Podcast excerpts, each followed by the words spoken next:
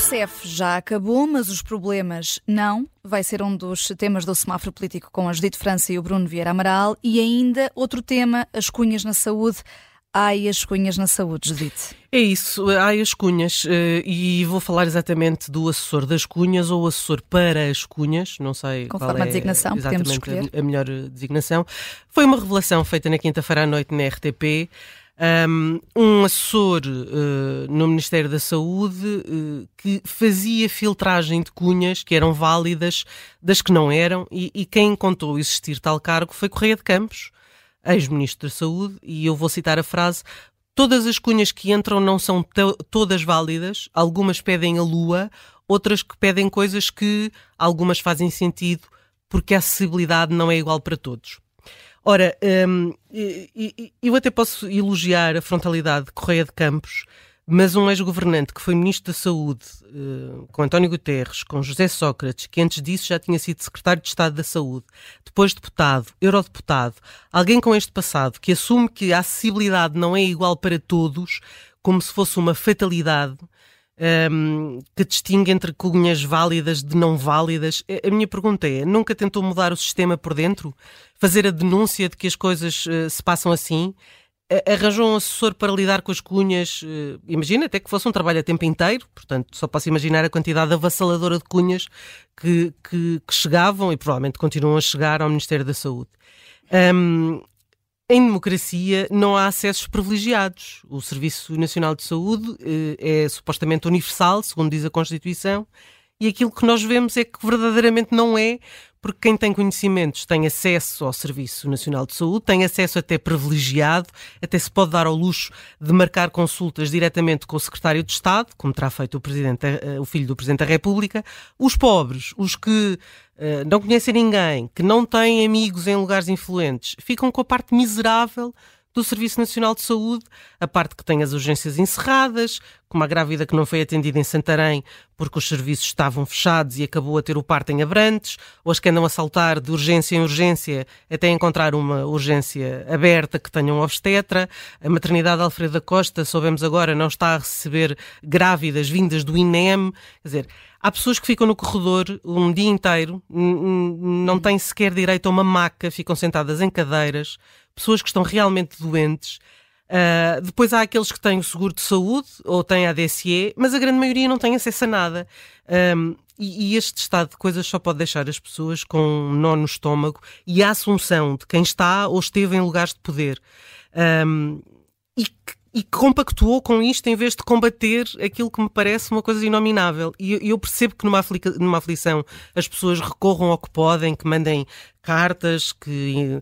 mas o sistema assim está estragado e não pode continuar a funcionar. E se isto não prova que as instituições uh, estão a cair de podre, eh, eu não sei o que é que mais será preciso. Uhum. Portanto, isto é um vermelho. Uh, é o mais vermelho que possa existir. Eu sou um bocadinho mais uh, tolerante em relação a essas uh, declarações. É óbvio que, quer dizer, a cunha uh, em si é censurável quando alguém usa a sua influência, o seu poder para conseguir benefícios, seja de que natureza forem, às vezes pode ser só para passar um bocadinho à frente na fila, isso é censurável. Agora, creio que aquilo que o Correio de Campos estava a referir-se com, com essas cunhas uh, são de facto, esse, na maioria, esses pedidos de pessoas. Uh, Eles que... são pedidos, não são cunhas.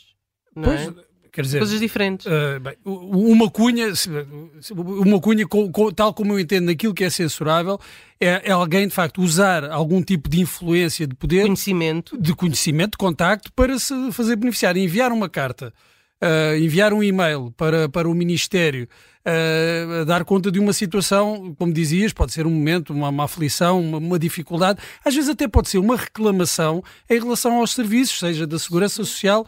Eu próprio, quer dizer, não, não, Isso, não, é uma cunha... outra coisa, não é? Reclamações são outra coisa. Pois, eu não sei se uh, ele se estava a referir exatamente a cunhas, porque a, cunha não, não, passa por esses canais, quer dizer, não, não isso, uh, não, não, parece que passam esse, esse tipo de cunhas uh, que de, vêm de, de, conhecimentos pessoais, de contactos de pessoas também com influência, não, não parece que passem por esses canais oficiais. Estamos a falar de pedidos do cidadão comum por vezes queixas, por vezes reclamações, e que muitas vezes é o último recurso que essas pessoas têm. Mas não, não quer dizer, mas não devia funcionar não assim? Devia, não devia, mas muitas vezes funciona e muitas vezes é, é com a pressão de quem está em cima e que pede, vejam lá como é que está esta situação, que as coisas andam. A verdade é essa. Uhum. Eu sei que depois isto dá um poder que é quase uh, feudal. Discricionário, não é? Uh, aqui parece, parece que estamos a falar do monarca que diz: então, sim senhor, então façam avançar aqui com, com este, uh, este. resolvam este problema, o problema deste cidadão e as coisas não deviam funcionar assim. Devia haver um método, mas não existe. Esse método não existe e as queixas, os pedidos dos cidadãos existem. Uh, se o assessor só estava a fazer isso, se era o assessor só para esses pedidos ou não, não sei. Ele chamou-lhe de cunhas. Uh, eu creio que uh, não serão bem cunhas, pelo menos não estamos a falar da mesma coisa uh, quando, do, do, que estamos a falar do, no caso do, do, filho de Marcelo Rebelo de Sousa. Acho que são situações diferentes. Agora, há de facto uma cultura do, do favorzinho, do jeitinho, uh, que depois se estende ao resto da população, que também tenta colher alguns benefícios, furando um bocadinho as filas e, hum. e, conseguindo esses benefícios. E, e, o que parece não ter jeito, uh, Bruno Vieira Amaral, é, é o pós-CEF, o pós-Serviço de Estrangeiros e Fronteiras, que foi extinto. Uh, mas tens aqui um vermelho para o controle de, de fronteiras. É porque eu não, não sei, mas parece-me que não, não, se pensou muito bem no que é que vinha depois. Uh, Extinguiu-se o CEF, sim senhor, pronto, era para extinguir e agora? E demorou. É que, demorou e, e, quando aconteceu, uh, parece que não, não havia ainda, ainda não se tinha feito o suficiente, o planeamento suficiente para, para que essas alterações não se repercutissem uh, nos serviços. O Jornal Expresso deu conta daquilo a que chama dores de crescimento desta nova agência, da Agência para a Integração uh, de Migrantes e Asilo, e essas dores de crescimento traduzem-se no quê? Em dificuldades uh, no controle de, de, de, migrantes, no atraso na emissão de, de passaportes, uhum e também na dificuldade de informação entre as várias polícias. Era expectável alguma turbulência agora no, no, no pós-CEF, uh, conhecendo nós as dificuldades de coordenação, também de alguma rivalidade entre forças uh, policiais e também não é da noite para o dia que instituições que ficam uh, com responsabilidades que pertenciam a outros organismos se conseguem articular. Mas esta é uma situação grave porque os cidadãos estrangeiros que entram no país de forma irregular, neste momento não ficam retidos. Quer dizer, não é não ficam todos. Aos fins de semana, uh, aos feriados, e entre as 8 da noite e as 8 da manhã, não ficam retidos. Uh, nos outros, no, no, nas, às outras horas e nos outros dias já, já ficam retidos.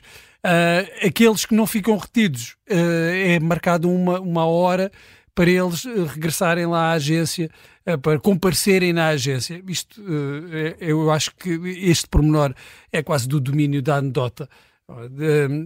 Haver cidadãos que chegam a Portugal e, por estarem em situação irregular, ficam retidos uh, pela agência e outros que podem ir dar uma voltinha e voltam mais tarde. Quer dizer, voltam se quiserem. Se quiserem, não, não, não parece que não são obrigados a isso. Uh, depois também tem havido dificuldades em aceder a informação sobre mandados de captura, o que é importante. Tem ali um, um, um, cidadão que pretende entrar no país, qual é que é a situação dele? Estão pendentes, está pendente algum mandado de captura? Existe qualquer situação em aberto uh, nos tribunais? Muitas vezes não sabe, não, não conseguem ter acesso a essa informação. Há quem diga que são mais do que problemas técnicos uh, ou pontuais, e que, neste caso, até continuam a ser os elementos que pertenciam ao antigo CEF uhum. a providenciar ajuda, e aqui está mais um promenor para a andota, informalmente.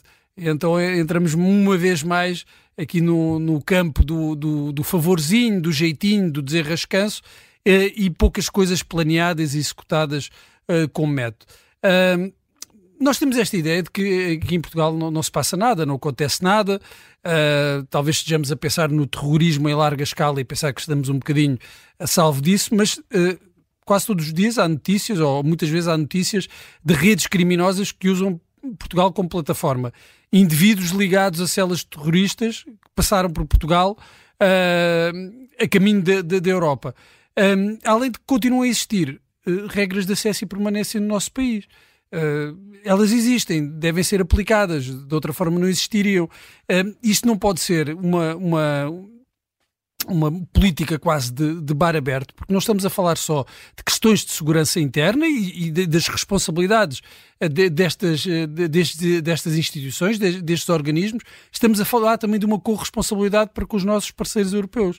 Uh, porque muita gente pode entrar por Portugal, mas com destino a, outro, a outros uhum. países. Se nós não garantimos isso, uh, estamos uh, a falhar nessa solidariedade europeia que deveríamos garantir e parece que estamos a falhar, não, bem, é um bocadinho por falta de recursos, mas é mais por falta de, de planeamento. Então, um sinal vermelho para esta confusão que seguiu à extinção do CEF. E Portugal é uma porta de entrada e agora temos a nossa porta de saída do semáforo político. Amanhã voltamos a sinalizar a atualidade política com cores.